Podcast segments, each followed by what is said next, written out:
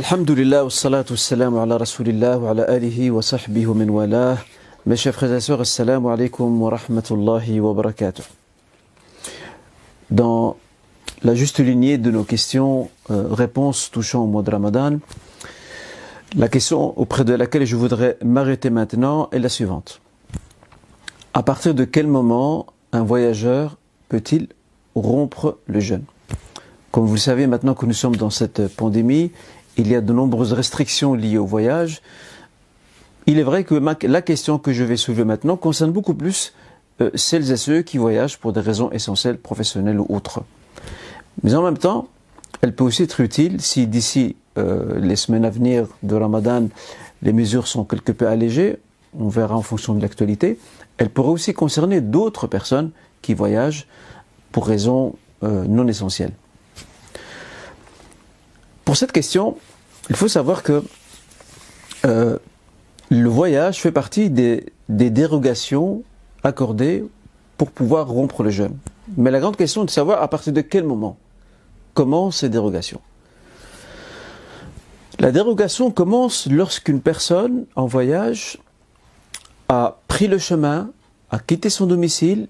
Il y a bien entendu un délai approximatif bien qu'il fasse débat entre, on parle de 83 jusqu'à 85 km, l'essentiel à, retenir, c'est que lorsque nous quittons notre, ville, lorsque nous nous éloignons de celle-ci, à ce moment-là, euh, on peut considérer aussi ces 85 km qui paraît, on va dire, plus approprié, Inch'Allah, on peut nous considérer comme étant en voyage.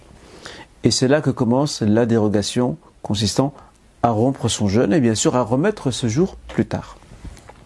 L'erreur que font beaucoup de gens, c'est qu'ils pensent que la dérogation commence le jour de leur départ. À savoir qu'ils sont chez eux, ils n'ont pas encore, quitté leur, domicile, ils vont prendre la route, que ce soit par, avion, par voiture ou, par train par exemple, et ils pensent que, euh, vu qu'ils sont voyageurs, ils peuvent rompre le jeûne. La réponse est non. Parce qu'ils sont toujours résidents. Et la résidence, l'iqama, constitue l'une des conditions euh, d'institution du jeûne. La dérogation, je le rappelle, ne commence que lorsque nous sommes partis en voyage, lorsque nous avons franchi cette distance. À ce moment-là, commence la dérogation pour le trajet. Lorsque nous arrivons à destination, nous nous devons d'arrêter euh, de, de, manger et boire et de terminer notre jour de jeûne et de remettre bien sûr les jours équivalents. Un autre point important par rapport euh, au voyage euh, tout en étant à jeun, la nécessité d'intérioriser l'intention de jeûner la veille du départ. Ce n'est pas parce que demain je pars en voyage que je n'ai pas d'intention. Je dois avoir l'intention de jeûner le lendemain. Pourquoi? Parce que je suis toujours résident. Je suis toujours résident, je suis toujours assujetti à la prescription du jeûne. Ce n'est que lorsque je franchirai une certaine distance que je prendrai la route et franchir cette fameuse distance auquel j'évoquais là tout à l'heure, que commence la dérogation? Sinon, quand je suis résident, je suis soumis au jeûne. Et ça, c'est un point aussi très important à ne pas perdre de vue. Un dernier point concernant cette question. Qu'est-il préférable de faire?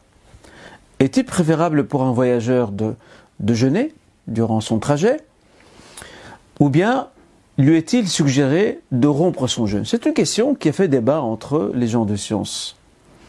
Certains savants euh, encouragent euh, d'adopter et d'opter pour la dérogation, en vertu de la parole prophétique Sadaqatun c'est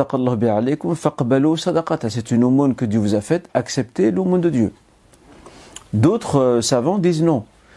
À partir du moment où, le, c'est égal pour la personne, il est tout à fait égal pour la personne de voyager, enfin de, de, de jeûner ou ne pas jeûner, il n'y a pas de contrainte, comme par exemple les gens qui partent en, avion à titre d'exemple, il lui est préférable de jeûner. Et ça, c'est l'avis de l'imam Shafiri, euh, L'imam Shafiri précise et dit que lorsque le jeûne et la rupture du jeûne paraissent tout à fait égales ou égaux euh, aux fidèles, c'est la même chose pour lui, il devra privilégier, le jeûne.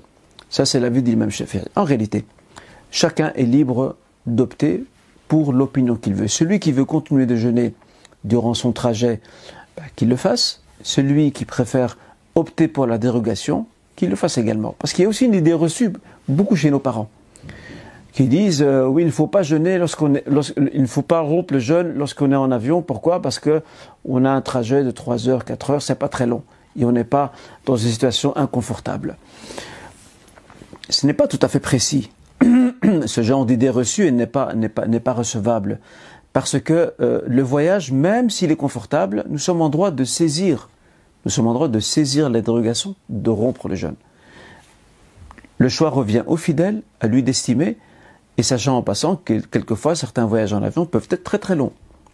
Et s'ils sont très longs, ils peuvent être éprouvants. Dans ce cas, il est clair que nous suggérons à notre frère ou notre sœur qui voyage de rompre son jeûne.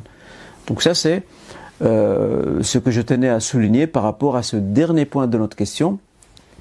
La décision finale revient au fidèle, à lui d'estimer et de choisir. Barakallahu fikum. Wassalamu alaikum wa rahmatullah.